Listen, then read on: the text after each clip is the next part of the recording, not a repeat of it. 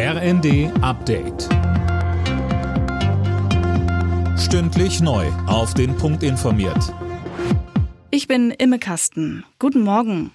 Der Deutsche Bauernverband fordert kurz vor der geplanten Protestwoche der Landwirte friedlich zu bleiben. Bei Ex wurde ein entsprechender Appell veröffentlicht. Uwe Schimonek hat die Einzelheiten. Vom Bauernverband heißt es, es dürfe keine Aktionen vor Privatwohnungen von Gesprächspartnern geben.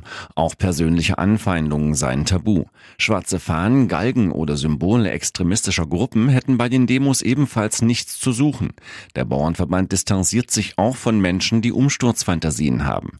Ab Montag wollen die Landwirte deutschlandweit gegen die Agrarpolitik der Ampelregierung protestieren.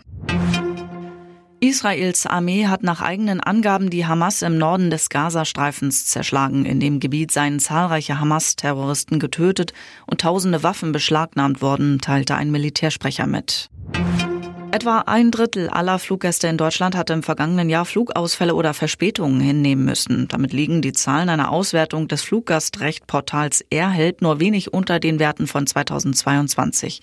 Laura König. Vor allem Personalmangel und Streiks haben zu den vielen Flugausfällen und Verspätungen geführt. Am schlechtesten lief es am Frankfurter Flughafen. Dort lag die Quote bei über 40 Prozent. Der pünktlichste Flughafen ist der auf Sylt. Etwas mehr als 18 Prozent der Fluggäste hatten dort Probleme.